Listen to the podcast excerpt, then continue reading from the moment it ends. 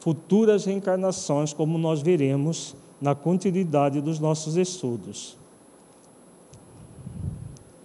Recordei, porém, que o meu pai terrestre um dia voltara à experiência carnal, procedendo das zonas francamente inferiores, e indaguei.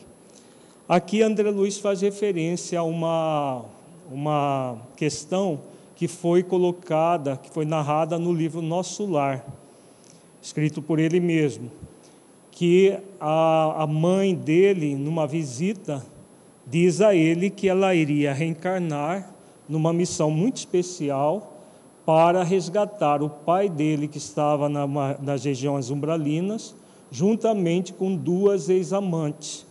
As, as mulheres que foram amantes do pai de André Luiz, que era uma pessoa extremamente sensualista, é, se ligaram a ele de uma forma muito intensa e ele ficou aprisionado por elas na dimensão espiritual inferior.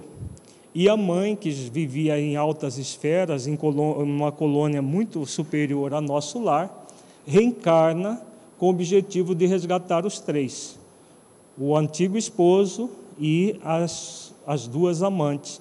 As duas amantes nasceriam, seriam filhas dela, juntamente com o antigo esposo. E aí André Luiz faz essa referência aqui a respeito da encarnação do pai das zonas inferiores. Vejamos a resposta de, André, de Alexandre, que é muito interessante. E aquelas que regressam à crosta, partindo das regiões mais baixas, mais baixas terão o mesmo generoso auxílio? Uma pergunta muito interessante. Então, aqueles que reencarnam num, num processo de resgate, de convite à reparação, têm auxílio também para as suas existências? Porque nós vejamos, o, o pai de André Luiz e as duas, as duas mulheres que foram amantes reencarnaram sem nem saber que estavam no processo da reencarnação.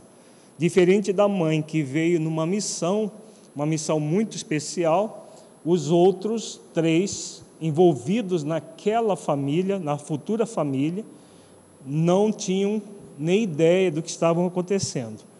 Agora, como que se processa essas encarnações? Vamos ver aqui. Faz algum tempo a esfera carnal em condição bem amargas. Alexandre interrompeu-me o curso da frase ponderando. Compreendemos. Se ele se for ele criatura de razão esclarecida, embora não iluminada, permaneceria após a morte em estado de queda e não deve ter voltado à bendita oportunidade da escola física sem o trabalho intercessório e forte ajuda de corações bem amados do nosso plano. Nesse caso, terá recebido a cooperação de benfeitores situados em posições mais altas, que lhe terão endossado as promessas no serviço regenerador. Vejamos a importância dessa, dessa resposta aqui de Alexandre.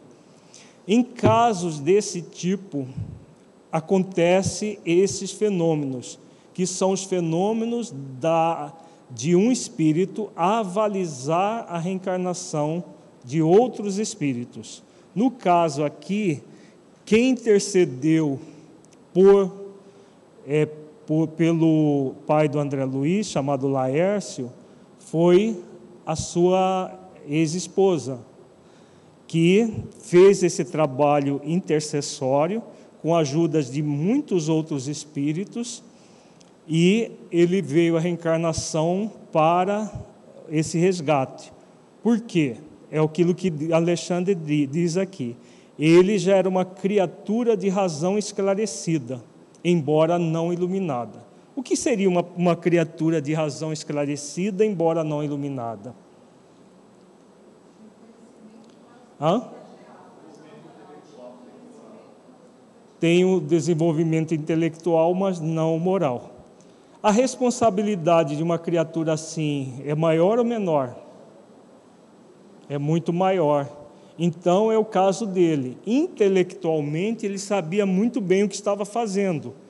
Quando ele buscou as amantes fora do lar e se ligou a, a, a pessoas com uma índole é, moral ainda muito rasteira, o que ele fez? Ele, utilizando da razão, perverteu a própria, a, a própria liberdade, tornando-se um libertino, porque não exercitou a virtude do discernimento. Então, o que Alexandre fala aqui? Uma razão enobrecida, não iluminada. Porque quando nós somos convidados no processo evolutivo a iluminar a razão, saber o que estamos fazendo, sentindo no coração é, aquilo que estamos fazendo pela prática das virtudes, no caso, a virtude do discernimento. Então, ao contrair os débitos, ele ah, fica devendo a vida e aí vai ser ah, imposta uma reencarnação reparadora. Quando ele tem, como é o caso, espíritos que, que intercedem, espíritos amigos, espíritos que o amam, que ele já construiu esses laços afetivos no passado, esses espíritos podem interceder por eles por pessoas nessas condições. Agora vejamos quando não ele não tem, ainda não desenvolveu nem amizade na dimensão espiritual. O que, que ocorre? Se ele foi, porém, criatura em esforço puramente evolutivo, circunstância essa na qual não teria regressado em condições amargurosas, Contou ele naturalmente com o abençoado concurso de trabalhadores espirituais que velam na crosta pela execução de trabalhos encarnacionistas em processos naturais. Em face dos esclarecimentos do instrutor, entendi as diferenças e tranquilizei o coração. Então, o que seria isso? Aquele espírito que, por algum motivo, ainda está nesse esforço puramente evolutivo. O que seria esforço puramente evolutivo? Não estamos todos num processo de evolução? E por que, que há essa, esse esforço? Alexandre fala do esforço puramente evolutivo. Essa aqui é uma expressão que Alexandre usou para casos de espíritos que ainda estão numa fase ainda primária, evolutiva. Não desenvolveram ainda amizades na dimensão espiritual. Muitos desses espíritos encarnam, é, é, reencarnam e desencarnam vezes seguidas até que ele comece a ter uma noção, é, muitas vezes pela razão, vai tendo uma, uma capacidade mais intelectual, para gradualmente desenvolver o, o lado moral. Um exemplo disso é a saga de Camilo Castelo Branco, narrada por ele mesmo no livro é, Memórias de um Suicida.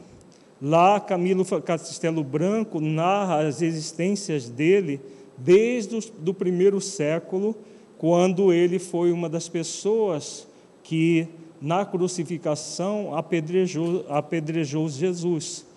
E porque ele estava ali numa encarnação muito primária então ele é, estava reencarnado, desencarna, reencarna várias vezes, até que gradualmente ele começa a, a ter uma consciência de si mesmo, no nível racional, para desenvolver as virtudes cristãs dentro de si, que ele acabou se recusando e, e, e entrando no suicídio, na na última, penúltima encarnação dele.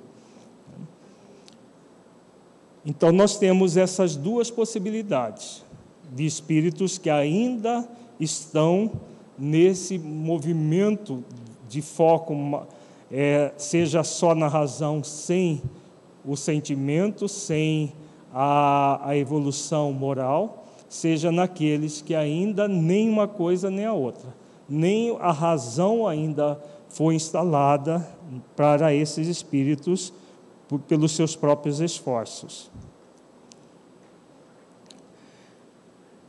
Logo em seguida, André Luiz é apresentado ao espírito Manassés. E ele começa o estágio naquele departamento com esse espírito, que lhe apresenta o espírito Silvério. André Luiz narra o planejamento reencarnatório de Silvério em Missionários da Luz. Aqui nós vamos ver vários elementos importantes para entendermos como que essa programação reencarnatória vai ser realizada. Os benfeitores espirituais analisam o caso, analisam a necessidade da pessoa, e a partir da necessidade da pessoa, eles vão traçar juntamente com elas, desde a programação do, do corpo físico até programações mais complexas relacionadas aos resgates espirituais que a pessoa vai fazer. Vamos ver aqui uma síntese da, do planejamento reencarnatório de Silvério. Aproximando-nos dos pavilhões de desenho, onde numerosos cooperadores traçavam planos para reencarnações incomuns, foi o meu novo, o novo companheiro procurado por uma entidade simpática que lhe pedia informações. Manassés apresentou uma otimista. Tratava-se de um colega que, depois de 15 anos de trabalho nas atividades de auxílio, regressaria à esfera carnal para a liquidação de determinadas contas. O recém-chegado parecia hesitante. Via-se-lhe o receio, a indecisão. Esses sentimentos são muito comuns no, no, no espírito que está programando a sua reencarnação. Por quê? Que é comum esse sentimento. Nós vamos ver que a Segismundo também sente a mesma coisa. Por que, que acontece um receio antes da reencarnação? Apesar do espírito se saber um espírito imortal, saber das suas necessidades, Hã? pelas experiências, pelo, pelo malogro em experiências anteriores por situações em, nas quais ele promete e chega aqui, não cumpre, seja não cumprindo o que prometeu, ou até pior ainda, agravando, criando situações além daquilo que eh, estava no programa, vindo numa situações até de agravamento dos débitos. Isso é muito comum por, por aquilo que nós vimos no, no nosso encontro passado, que André, Alexandre fala, na hora de prometer, nós somos muito, muitos nos comportamos como heróis. Na hora de, de colocar em prática o que prometemos, muitas vezes nós titubeamos e não realizamos. Não se deixe dominar pelas impressões negativas, dirigia-se Manassés a ele, infundindo-lhe bom ânimo. O problema do renascimento não é assim tão intrincado. Naturalmente, exige coragem, boas disposições. Entretanto, exclamava o interlocutor algo triste: Temo contrair novos débitos, ao invés de pagar os velhos compromissos. É tão penoso vencer na experiência carnal, em vista do esquecimento que sobrevém à, à encarnação mas seria muito mais difícil triunfar guardando a lembrança, redarguiu Manassés incontinente. De que lei Silvério está falando aqui? Lei do esquecimento, né, relacionada à lei da reencarnação. E aí o próprio Manassés relembra para ele: seria muito mais difícil triunfar guardando a lembrança, porque aquilo que nós trabalhamos quando desenvolvemos o significado da reencarnação em nossas vidas, no estudo das obras básicas. Se nós lembrássemos dos detalhes daquilo que nós fizemos, seria impossível, seria uma tortura nós convivermos com pessoas que nós ferimos ou que fomos feridas por elas, lembrando de todos os detalhes do que aconteceu. Imaginemos Segismundo lembrando que ele assassinou o próprio pai, e o pai lembrando de todos os detalhes do que o, o espírito que agora é seu filho o assassinou com a punhalada no coração no passado. Então seria torturante isso. O esquecimento, mas é importante lembrar que o esquecimento do passado nunca é total. Nós trazemos as intuições do que nós nos comprometemos a fazer. Agora, tem uma outra coisa que nós hoje temos condições, mais do que esses espíritos aqui na década de 40 e 50. O que, que hoje nós temos à disposição para nos auxiliar a compreender todos esses fatos? Hum? Os próprios relatos que eles vêm nos trazer. Né? Esses relatos minuciosos de como funciona o processo reencarnatório, de como a, a vida se processa. Nós já, já tínhamos as obras básicas, que têm em torno de 150 anos. E agora nós temos já um manancial de, de obras mediúnicas que traçam em detalhes como funciona as leis divinas, como funciona a reencarnação.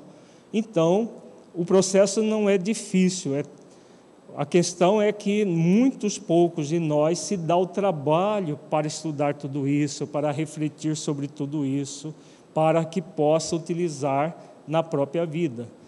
Como é trabalhoso lidar com tudo isso, nós simplesmente vamos levando a vida de roldão sem fazer os esforços para compreender o funcionamento de tudo. Prosseguindo sorridente, acrescentou: Se tivéssemos grandes virtudes e belas realizações, não precisaríamos recapitular as lições já vividas na carne. E se apenas possuímos chagas e desvios para rememorar, abençoemos o ouvido que o Senhor nos concede em caráter temporário Esforçou-se o outro para esboçar um sorriso e objetou: Conheço-lhe o otimismo, quisera ser igualmente assim. Voltarei confiante no concurso fraterno de vocês. Então, aqui o, o, o Alexandre, o, o André Luiz, vem colocando uma questão muito clara. Né? Se nós já fôssemos pessoas virtuosas, nós não precisaríamos reencarnar num planeta de expiações e provas como o nosso exatamente porque nós temos muito, muitos pontos a serem transformados que nós reencarnamos um planeta assim. Então, esquecer o passado, como diz aqui o benfeitor, é um, uma benção que Deus nos concede em caráter temporário. E outra questão muito importante também, que é, ficou, foi revelado principalmente nas obras de André Luiz, é essa questão que ele, que ele coloca aqui. O concurso fraterno dos espíritos que ficam na dimensão espiritual, auxiliando de uma forma muito clara aqueles que estão reencarnados. Nós vamos ver nos próximos encontros detalhes de, desse, de toda esse, essa ajuda que sempre vai estar à nossa disposição. Então, conhecer essas dimensões da vida é muito importante, porque quando nós conhecemos a verdade, nós vamos gradualmente nos iluminando com a verdade. Então, são, o conhecimento que nós estamos trabalhando agora, depois de ter estudado as obras básicas, tem esse, esse caráter. E nós entendermos nas minúcias como tudo funciona, como que as leis divinas funcionam. E uma das, das grandes bênçãos que Deus nos oferece é, é o concurso fraterno daqueles que não reencarnaram e que nos amam, participaram da nossa programação e permanecem na dimensão espiritual fazendo todos os esforços para, para nos ajudar. E é fundamental que nós ajudemos a esses espíritos a nos ajudar. E modificando o tom de voz, indagou: Pode informar se o meu modelo está pronto? Creio que poderá procurá-lo amanhã, tornou Manassés bem disposto. Já fui observar o gráfico inicial e dou-lhe parabéns por haver aceitado a sugestão amorosa dos amigos bem orientados sobre o defeito da perna. Certamente lutará você com grandes dificuldades nos princípios da nova luta, mas a resolução lhe fará grande bem. Então, de que Manassés está falando aqui? Esse diálogo com o é, Silvério é no sentido do, do molde do corpo do Silvério. Nós não acabamos de ver que havia essas duas estátuas com perfeição.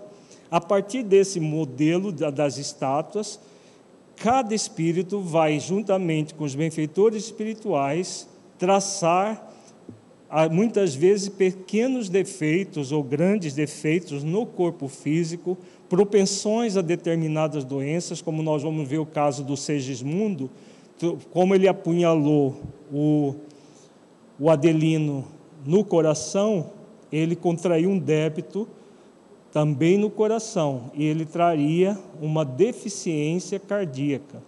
Então, o espírito ele vai sempre ser adequado o corpo dele à sua necessidade.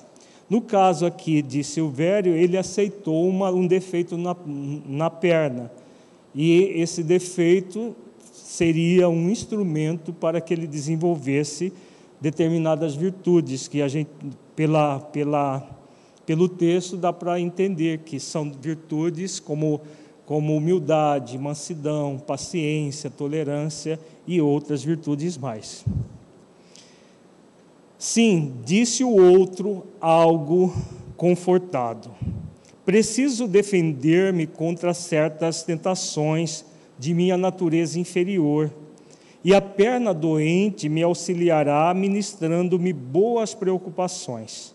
Ser-me-á um, um antídoto à vaidade, uma sentinela contra a devastação do amor próprio excessivo. Então, aquilo que nós acabamos de falar, é, a, o defeito na perna auxiliaria ele a desenvolver uma maior humildade se libertando tanto do amor próprio, que é a mesma coisa que orgulho, quanto da vaidade.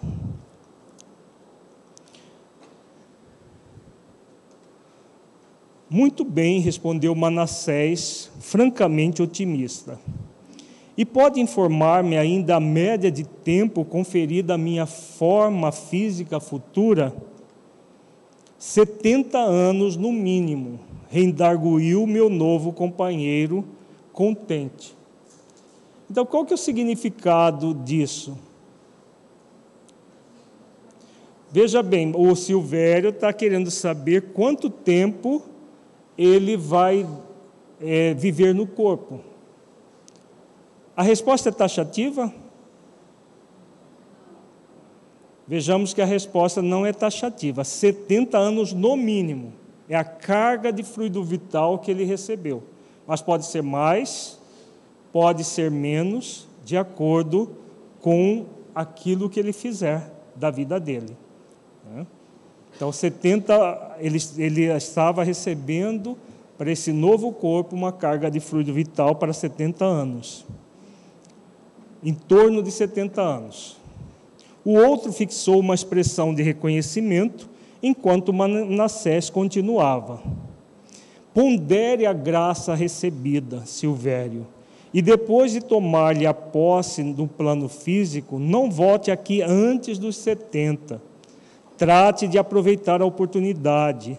Todos os seus amigos esperam que você volte mais tarde à nossa colônia na gloriosa condição de um completista. Então, aqui André Luiz oferece pela primeira vez o conceito de completista. Nós vamos ver o que significa. Então, aqui, ele, o Silvério reencarna para um mínimo de 70 anos, recebe todo o auxílio. Havia amigos espirituais que iriam estar trabalhando juntamente com ele na dimensão espiritual, para que houvesse um êxito da programação, e ele vem à reencarnação. O interpelado mostrou um raio de esperança nos olhos, agradeceu e despediu-se. Meu amigo, o que significa a palavra completista? André Luiz pergunta a o companheiro. É o título que designa os raros irmãos que aproveitam todas as possibilidades construtivas que o corpo terrestre lhes oferecia. Em geral, quase todos nós, em regressando à esfera carnal, perdemos oportunidades muito importantes no desperdício das forças fisiológicas. Perambulamos por lá fazendo alguma coisa de útil para nós e para outrem, mas por vezes desprezamos 50, 60, 70% e frequentemente até mais de nossas possibilidades. Vejamos a importância dessa fala aqui que André Luiz narra. Né? Então, o que é o completista? Completista é aquele que faz todos os esforços para aproveitar todas as oportunidades oferecidas a ele para que ele possa evoluir e crescer. Tem a ver com, com a, qual questão do livro dos Espíritos? Aqui fala sobre o quê? Não precisa falar o número. Mas qual é o Isso, exatamente. A questão 642, que, na qual Allan Kardec pergunta se não basta não fazer o mal para sermos agradáveis a Deus. E a resposta é muito clara: somos convidados a fazer o bem no limite das nossas forças, porque nós responderemos por todo o mal que advier de nós não termos feito um bem. Então tem a ver com essa a programação. A pessoa traça o plano existencial, comumente com a supervisão de espíritos superiores, o espírito que vai ser o próprio o anjo de guarda dessa pessoa durante toda a existência, faz toda uma série de reflexões acerca do propósito existencial, do programa existencial e reencarna. E aí, aqui a, a informação que a grande maioria das pessoas desperdiça um patrimônio mais precioso que Deus oferece para todos nós. Qual é? O tempo, exatamente. Utiliza o tempo reencarnatório para outras questões que não a própria evolução fazendo desgaste das células do corpo físico, fazendo todo um, um, um desperdício das forças fisiológicas, como diz aqui, ele diz aqui, e aí a pessoa volta para a dimensão espiritual, fazendo alguma coisa útil para nós e para outra, mas por vezes despreza 50, 60, 70% e até mais do que poderia fazer. O que vai acontecer com todo o mal que foi resultado da ausência do bem que essa pessoa fez? Que ela não fez, no caso. O que, que vai acontecer? Vai para conta da vida dela. Né? Ela é aquela pessoa, ah, eu não faço mal para ninguém, eu faço uma coisinha aqui, eu colar e vai levando. Né? Pode fazer isso, mas todo o mal que advier dela não ter feito um bem, vai para conta da vida dela e ela volta muitas vezes com essas questões conscienciais na, pesando na sua consciência. A gente vê o caso do irmão Jacó, narrado no livro Voltei, mostrando essa, uma realidade como essa. Em muitas ocasiões, prevalece ainda contra nós a agravante de termos movimentado as energias sagradas da vida em atividades inferiores que degradam a inteligência e embrutecem o coração. Aqueles, porém, que mobilizam a máquina física à maneira do operário fidelíssimo, conquistam direitos muito expressivos em nossos planos. O completista, na qualidade de trabalhador leal e produtivo, pode escolher à vontade o corpo futuro, quando lhe apraz o regresso à crosta em missões de amor e iluminação, ou recebe veículo enobrecido para o prosseguimento de suas tarefas a caminho de círculos mais elevados de trabalho. Aqui o, o, a, o, o benfeitor coloca mais um elemento, né? a utilização das próprias da, da própria oportunidade reencarnatória, das energias sagradas da vida, em atividades inferiores que degradam a inteligência e embrutecem o coração. Então, há muitas, muitos de nós, quando reencarnamos, além de não, não realizarmos o bem no limite das forças, ainda produzimos o mal para nós e para o próximo, é, utilizando das próprias energias da vida para situações inferiores.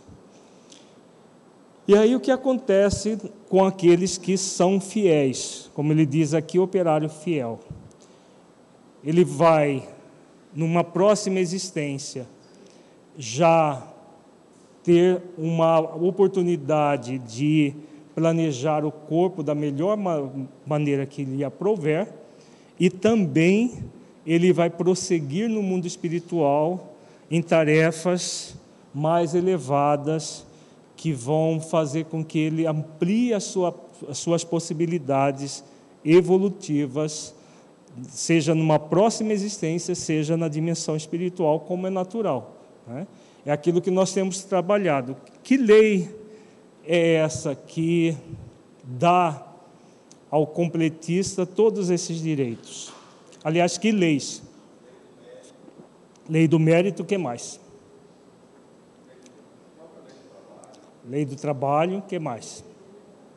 Lei do dever, lei do progresso, que mais? Lei de justiça, amor, justiça e caridade, que mais? Hã? Causa e efeito. Por que causa e efeito, Marcela?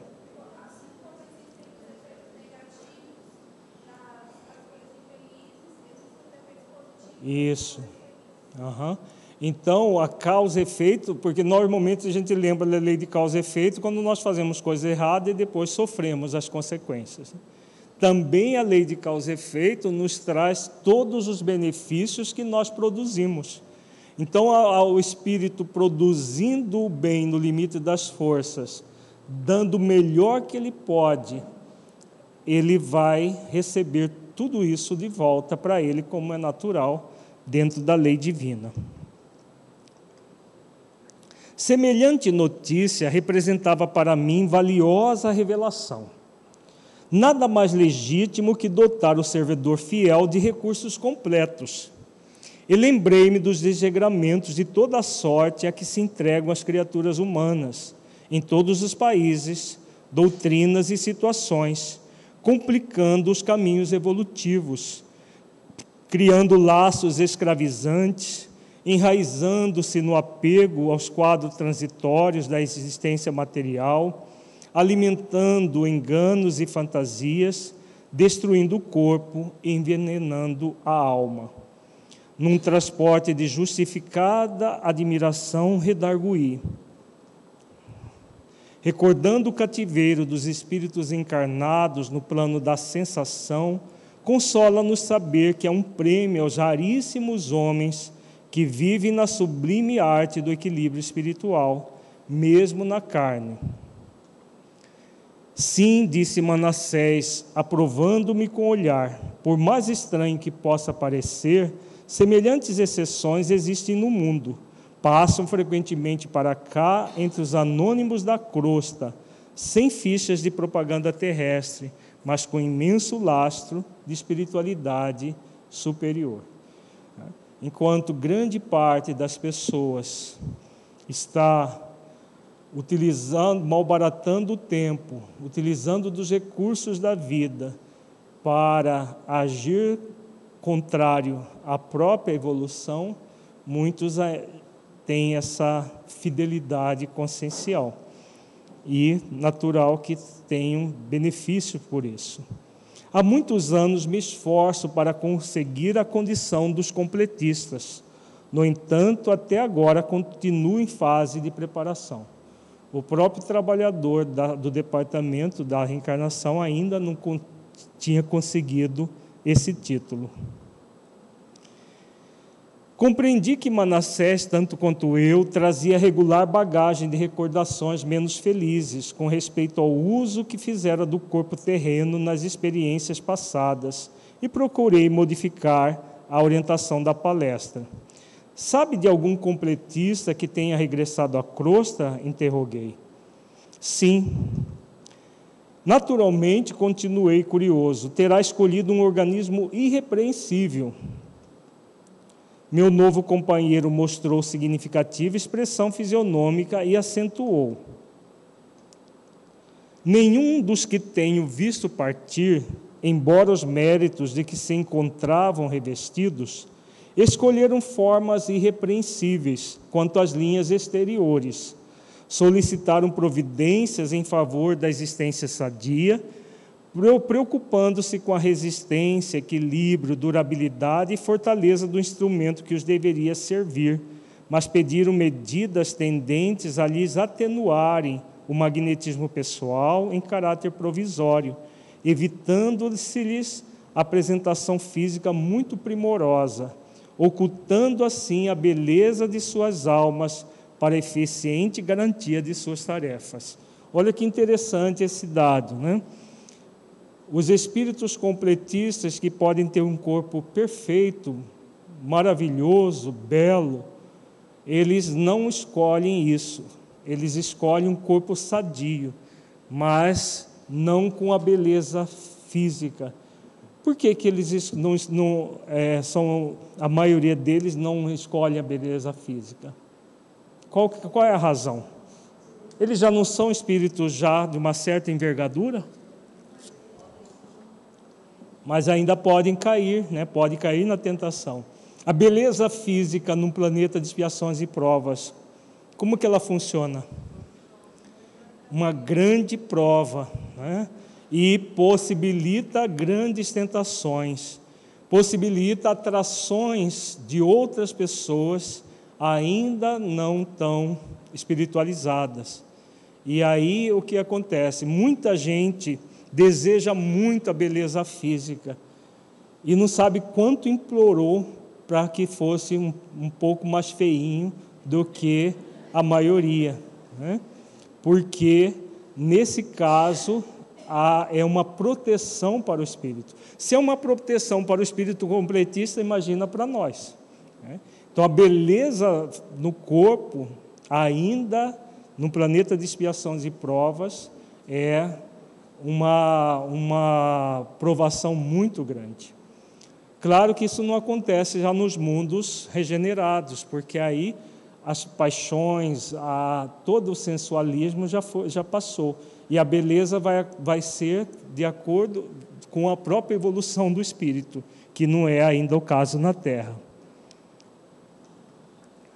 Assim procedem porquanto, vivendo a maioria das criaturas no jogo das aparências, quando na crosta planetária, incumbir-se-iam elas próprias de esmagar os missionários do bem, se lhes conhecesse a verdadeira condição, através das vibrações destruidoras da inveja, do despeito, da antipatia gratuita e das disputas injustificáveis em vista disso, os trabalhadores conscientes, na maioria das vezes, organizam seus trabalhos em moldes exteriores menos graciosos, fugindo por antecipação ao influxo das paixões devastadoras das almas em desequilíbrio.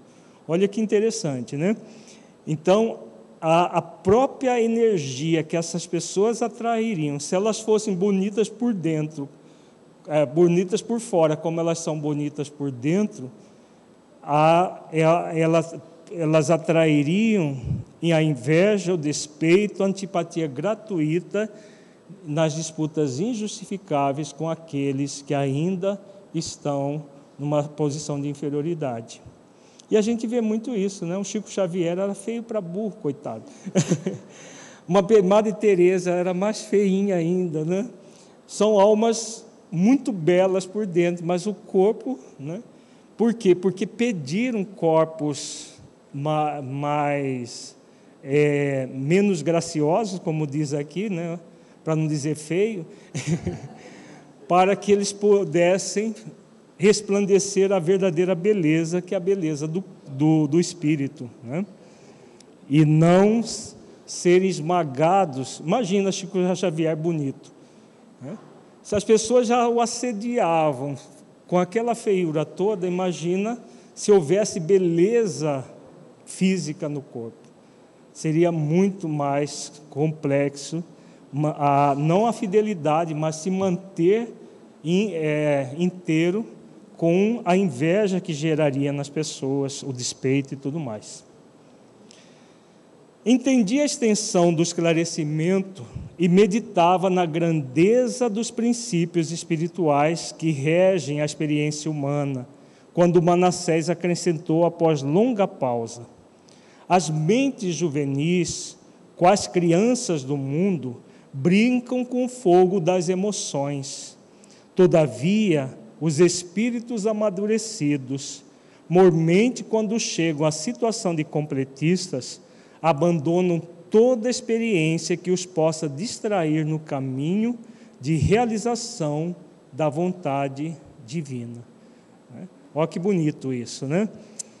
As mentes juvenis ainda ficam focadas nas paixões, naquilo que é externo, naquilo que é puramente transitório.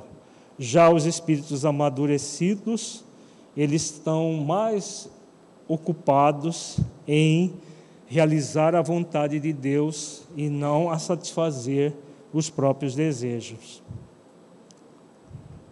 Perguntas até agora? Em seguida, convidado pelo meu novo amigo, penetrei numa das dependências consagradas aos serviços de desenho. Pequenas telas demonstrando peças do organismo humano estavam ordenadamente em todos os recantos. Tinha a impressão fiel de que me encontrava num grande centro de anatomistas, cercado de auxiliares competentes e operosos. Espalhavam-se desenhos de membros, tecidos, glândulas, fibras, órgãos de todos os feitios e para todos os gostos. Além do molde da em forma de estátua do corpo humano, existem esses técnicos que trabalham desenhando detalhes de como vai ser o futuro corpo daqueles que reencarnarão, com as, as qualidades ou as deficiências no corpo de acordo com as necessidades do espírito. Como sabe, observou Manassés cuidadoso, no serviço de recapitulação de tarefas especializadas na superfície do globo, a reencarnação nunca pode ser vulgar. Para isso, trabalham aqui centenas de técnicos em questões de embriologia e biologia em geral, no sentido de orientar as experiências individuais do futuro de quantos irmãos se ligam a nós no esforço coletivo. Então, nós vimos na mensagem Contratos Espirituais do, do Honório vários técnicos, vários trabalhadores da dimensão espiritual, mas ele, ele deu a ênfase nos aspectos psicológicos, nos aspectos sociológicos da evolução. Mas em todas as áreas, nós estamos vendo aqui, André Luiz, como médico, ele dá ele dá ênfase às questões mais biológicas. Aqui ele, ele re, ressalta os técnicos em embriologia e biologia em geral para formar esses moldes para os futuros corpos dos reencarnantes. Muito interessante, toda essa é um conjunto de trabalhadores que trabalham arduamente em todas as áreas para nos proporcionar, quando reencarnamos, as melhores condições para que haja sucesso no processo reencarnatório. Sentindo espontânea veneração, contemplei os servidores que se inclinavam atenciosos, arquitetando o porvir de muitos companheiros. Como era complexa a oportunidade de renascer. Que atividades intensas exigiam dos benfeitores espirituais. Ao meu gesto de estranheza, respondeu Manassés numa síntese expressiva. Você não ignora que os homens, ainda selvagens ou semi-selvagens, embora utilizando os recursos sempre sagrados da natureza, edificam suas habitações em moldes mais simples e rudimentares. Todavia, o homem que já atingiu certo padrão de ideal, desenvolvendo faculdades superiores, constrói o lar organizando plantas prévias, indicando o quadro interior extremamente movimentado, acrescentou sorridente. Não estamos aqui senão cogitando igualmente de projetos para futuras habitações carnais. O corpo humano não deixa de ser a mais importante moradia para nós outros, quando compelidos à permanência na crosta. Não podemos esquecer que o próprio Divino Mestre classificava-o como templo do Senhor. Então, a, a, as observações muito interessantes acerca da importância do corpo, de toda a programação que os benfeitores fazem para que nós tenhamos o corpo mais apropriado à nossa existência. Agora voltaremos a focalizar o caso de Segismundo.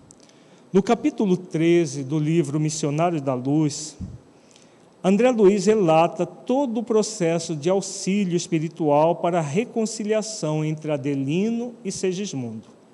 Adelino, que estava intoxicando com a sua energia mental os espermatozoides na própria bolsa seminal, devido à aversão ao antigo rival, reconcilia-se com o Segismundo, de modo que a preparação para a sua reencarnação inicia-se em seguida estudemos alguns apontamentos que André Luiz faz sobre os recursos e auxílios que Segismundo recebe para esse desiderato.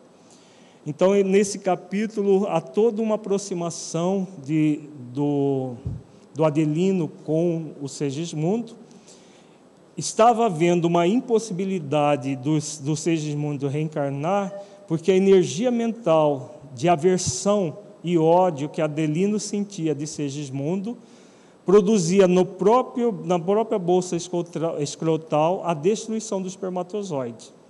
Ele tinha relacionamento sexual com a esposa, mas não engravidava. Ela não engravidava por causa disso. Então, não, não seria possível a reencarnação se não houvesse todo um trabalho espiritual que André Luiz cita nesse capítulo, que recomendamos que todos é, dão uma lida, que é muito interessante, muito bonito a reconciliação. Agora já vamos para a, o início do processo da reencarnação do Segismundo depois que a reconciliação é feita. Creio que na próxima semana poderá iniciar o seu serviço definitivo de reencarnação. Acompanhá-lo-emos com carinho, não receio coisa alguma. Aqui Alexandre falando com o próprio Segismundo. Enquanto Segismundo sorria resignado e confiante, o orientador dirigiu-se a Herculano, explicando-se. Já observei o gráfico referente ao organismo físico que o nosso amigo receberá de futuro, verificando de perto as imagens da moléstia do coração que ele sofrerá na idade madura, como consequência da falta cometida no passado. Segismundo experimentará grandes perturbações dos nervos cardíacos, mormente os nervos do tônus. Então, aqui é o detalhe do porquê Segismundo teria o problema no coração, pelo assassinato do seu o que do seu rival no passado, que agora seria o seu pai, é, com uma punhalada no coração. Então, é, para um resgate expiatório, ele, o próprio corpo físico dele já foi programado para a doença. Isso significa que a doença vai acontecer necessariamente com tudo aquilo que foi programado? Vai depender sempre dele. De que que depende? Dos esforços, dos esforços para que ele dome as más inclinações que ele traz. Né? Então, se ele faz esforços e no limite das suas forças e, e modifica, ele pode modificar a própria doença, suavizando. Ele não tem como impedir a doença, porque como ela já vai ser traçada de forma genética, porque quando o corpo é moldado para já manifestar a doença, porque ela já vai ser projetada nos próprios genes, como nós vamos ver a, o Alexandre é, observando os mapas dos cromossomos. Então é impossível impedir a doença, mas ele é, é porque é uma doença fruto da, da lei de causa e efeito, a causa produzindo o efeito. Mas como a lei de causa e efeito está submetida à lei de justiça, que anda junto com a lei de misericórdia, o que pode acontecer? Pode acontecer dele minorar totalmente a, a doença e ela vir de uma maneira bem suave. Ele pode simplesmente ter a doença que está no programa e ele pode até agravar a doença que está no programa, de acordo com aquilo que ele fizer. Então, se ele não realiza o bem no limite das forças, o que ele pode fazer? Agravar a doença. Se ele realiza no limite, é, no, a, um pouco aquém do limite, na, é, na verdade, ele pode ter a doença naquele nível. E se ele faz o bem no limite das forças, e inclusive acrescenta outras possibilidades, porque diminui as suas limitações, o que acontece? ele pode minorar muito a doença e vir até a viver mais do que ele estaria programado naquela existência. Né? Se ele, é, isso acontece no caso das moratórias, que a pessoa ganha mais anos do que estava no programa dela, pelo, pelo esforço que faz para realizar as ações no bem. Entretanto, e nesse momento concentrou toda a sua atenção no interessado. É necessário que você lhe faça ver que as provas de resgate legítimo inclinam a alma encarnada a situações periclitantes e difíceis na recapitulação das experiências. Todavia, não obrigam a novas quedas espirituais, quando dispomos de verdadeira boa vontade no trabalho de elevação. O aprendiz aplicado pode ganhar muito tempo e conquistar imensos valores se de fato procura conhecer as lições e pô-las em prática. A justiça divina nunca foi exercida sem amor. E quando a fidelidade sincera ao Senhor permanece viva no coração dos homens, há sempre lugar para o acréscimo de misericórdia, a que se referia Jesus em seu apostolado. Olha que bonito esse parágrafo aqui. Então, há uma programação. A programação é para que haja um resgate. Nesse resgate, há a presença de uma doença que vai se manifestar na maturidade, que seria mais ou menos a idade que ele praticou o ato ao outro. E aí, o espírito reencarna.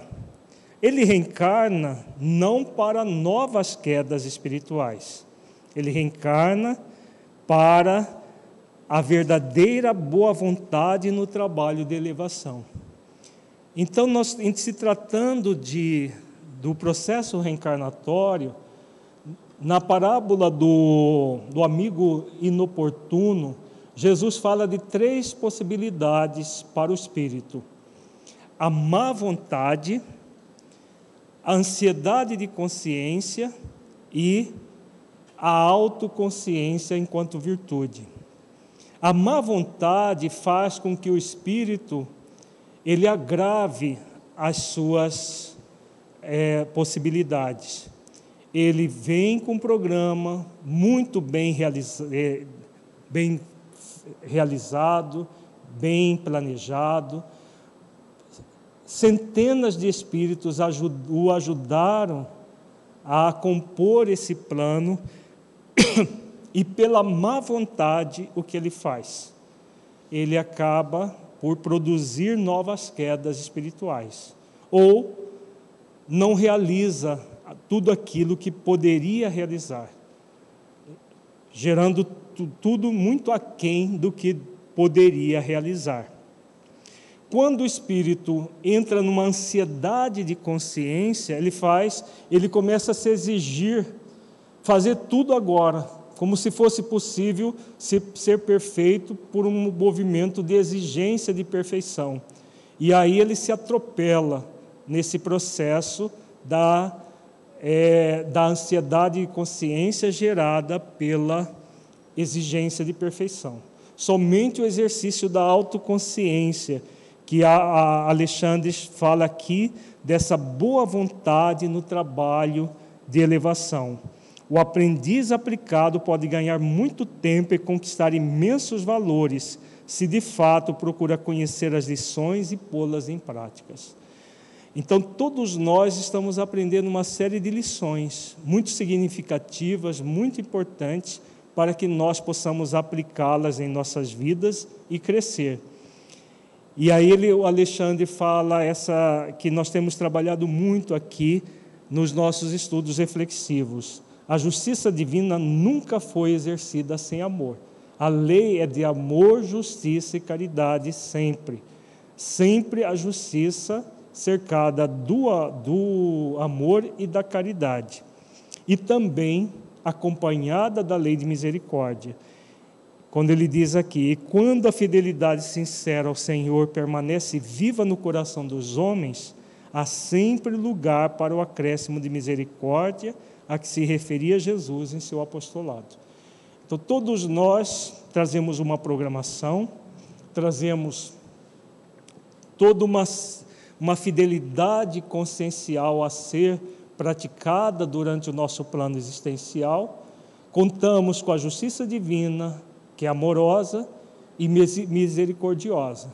Se nós fizermos a nossa parte, não é lícito que o trabalhador do bem receba todos os benefícios do seu trabalho, até sob a forma de uma melhor saúde no seu corpo. Então, é uma questão, como nós vimos, ligada à própria lei de causa e efeito.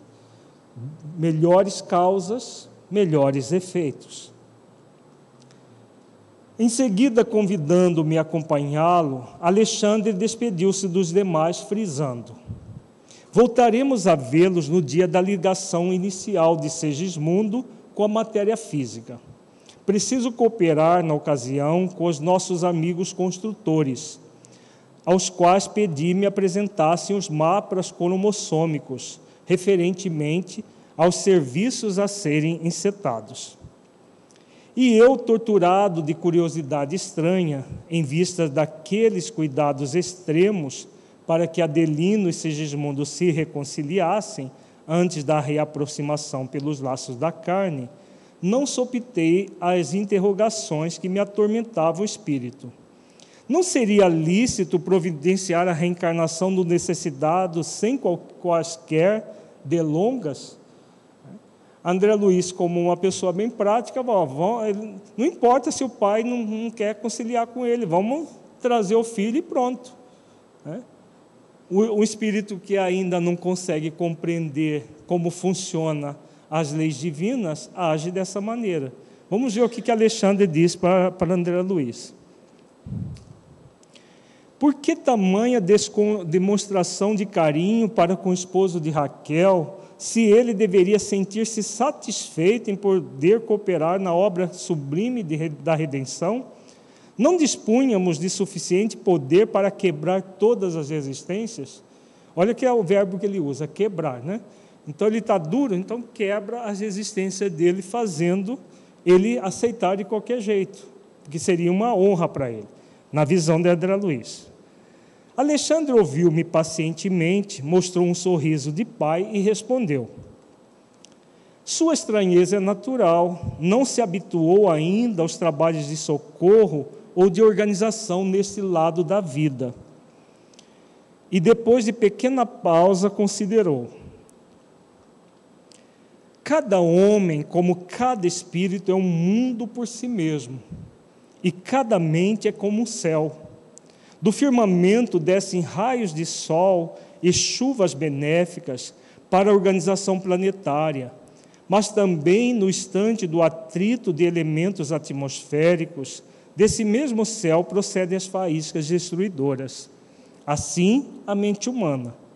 Dela se originam as forças equilibrantes e restauradoras para as trilhões de células do organismo físico, mas quando perturbada, emite raios magnéticos de alto poder destrutivo para as comunidades celulares que a servem. O pensamento envenenado de Adelino destruía a substância da hereditariedade, intoxicando a cromatina dentro da bolsa, da própria bolsa seminal. Então vejamos aqui, né? O Alexandre vem falando da mente humana, que produz a energia mental. Da mesma forma que essa energia pode ser um, uma força profundamente equilibrante e restauradora dos trilhões de células do organismo físico, pode, quando perturbada, emitir raios magnéticos de alto poder destrutivo para as próprias células. Então, nós podemos construir com a nossa energia mental saúde ao nosso corpo e doença ao nosso corpo. O Adelino estava produzindo um, um, uma energia mental envenenada para os próprios espermatozoides. Mas a continuar esse ódio, se não houvesse intervenção espiritual, todo o processo da colaboração espiritual, o que, que poderia acontecer? teoricamente. Vamos só aproveitar esse caso para a gente refletir juntos. Uma doença na, nos órgãos genitais, ele poderia produzir um câncer de próstata, né, um câncer de bexiga, um câncer de testículo.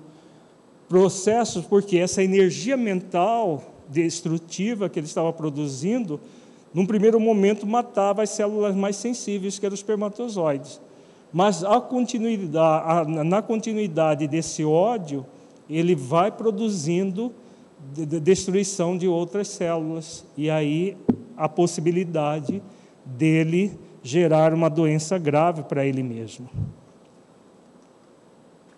Ele poderia atender aos apelos da natureza, entregando-se à união sexual, mas não atingiria os objetivos sagrados da criação, porque pelas disposições lamentáveis de sua vida íntima, estava aniquilando as células criadoras ao nascerem, e quando não as aniquilasse por completo, intoxicava os genes do caráter, dificultando-nos a ação.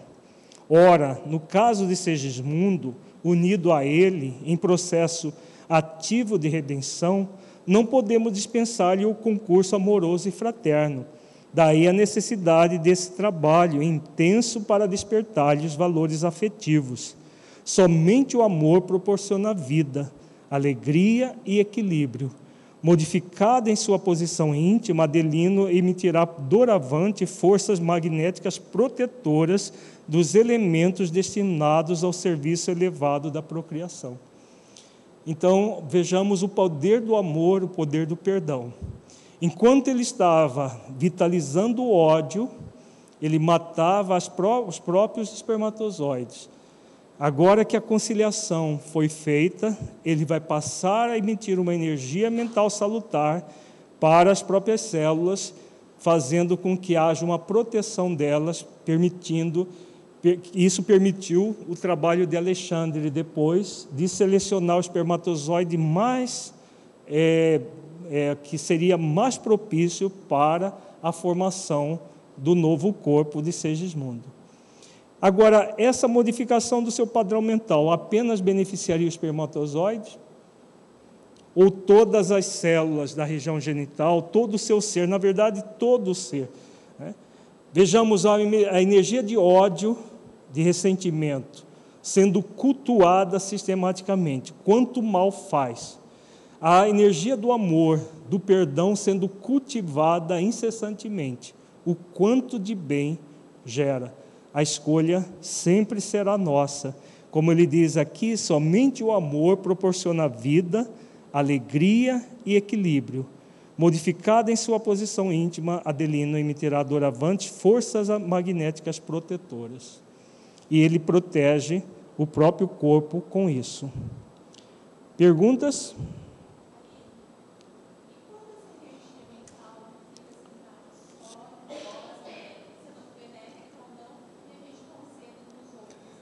Se a energia, quando é projetada nos outros, ela também vai produzir dentro da, do processo magnético uma ação no outro.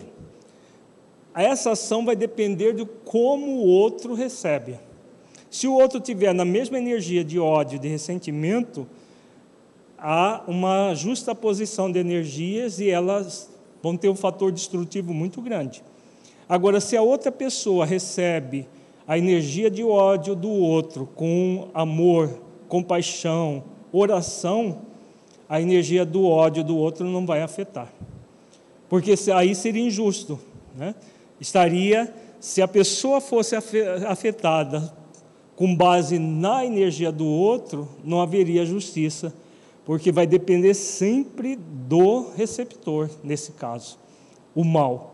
Se, o, se ele tiver focado no mal, ele recebe o mal. Se ele tiver focado no bem, ele vai, inclusive, beneficiar o outro, porque quando ele ora pelo outro, o outro vai receber as suas energias que vão convidar o outro ao amor, ao perdão, à reconciliação.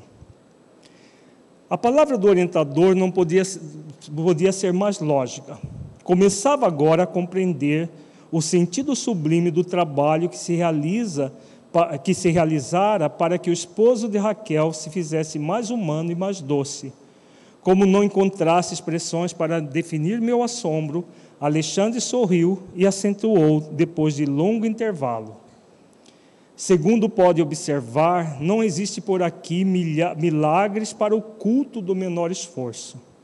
E quando ensinamos em toda parte a necessidade da prática do amor, não procedemos, a, não procedemos obedientes a meros princípios de essência religiosa, mas atendendo a imperativos reais da própria vida. Belíssimo, né, a fala do, do Alexandre para concluir o nosso, nossa reflexão de hoje. Não há é, espaço para o culto ao menor esforço. Tem gente que nem o menor quer mais, né? quer o nenhum esforço, quer viver bem sem nenhum esforço ou com menor esforço. Mas o que a vida nos convida é sempre o esforço pela prática do amor, do bem, do bom, e do belo. E como diz Alexandre, isso não é um processo religioso, isso na verdade é a essência para nós vivermos saudáveis saudáveis do corpo, do espírito e é, da, da alma, né, de toda, de, das questões puramente emocionais, espirituais. Perguntas? Vamos fazer nossa avaliação reflexiva, então. É fechar os olhos.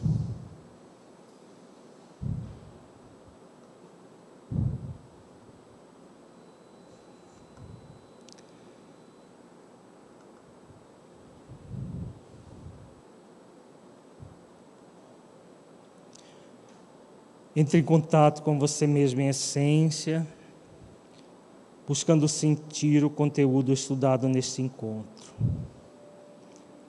Do conteúdo, o que você entendeu que se aplique à sua vida.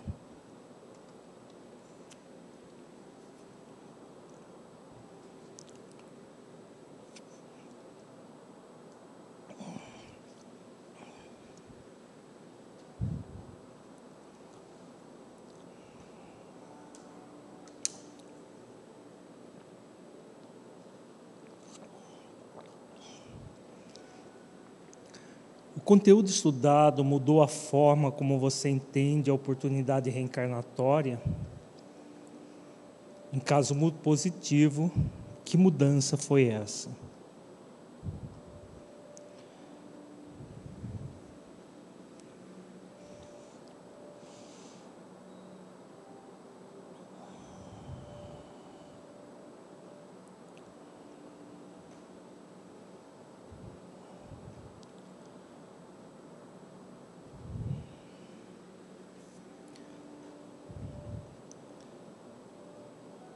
Neste encontro, refletimos sobre as bênçãos do processo reencarnatório e o auxílio espiritual que, para que o plano existencial seja cumprido integralmente.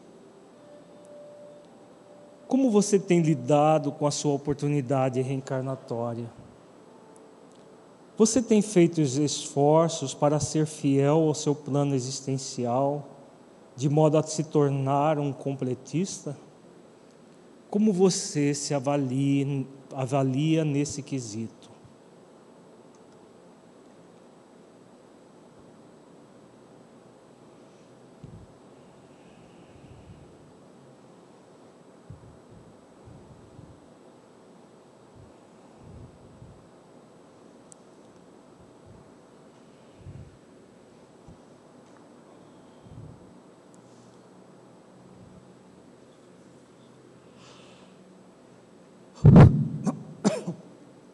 Como você sente a sua vida aplicando o conteúdo estudado? Você sente que ele pode melhorar a sua vida em busca de, de autotransformação nas suas atividades na prática do bem?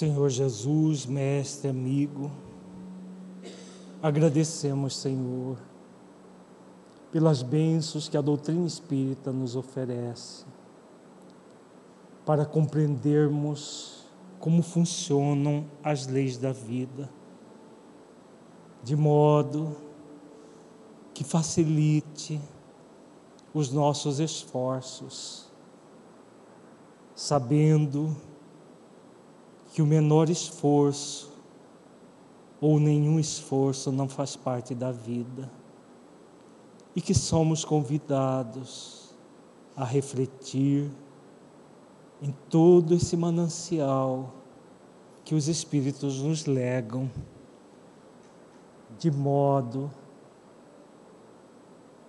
que facilitemos o nosso trabalho para a efetivação do nosso plano existencial.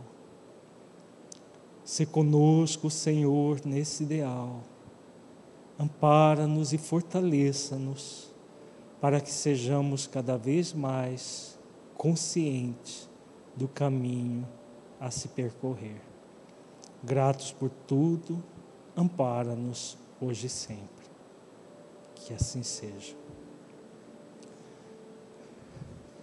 Na próxima semana nós temos reunião administrativa da federação, então nós não teremos atividade do estudo reflexivo.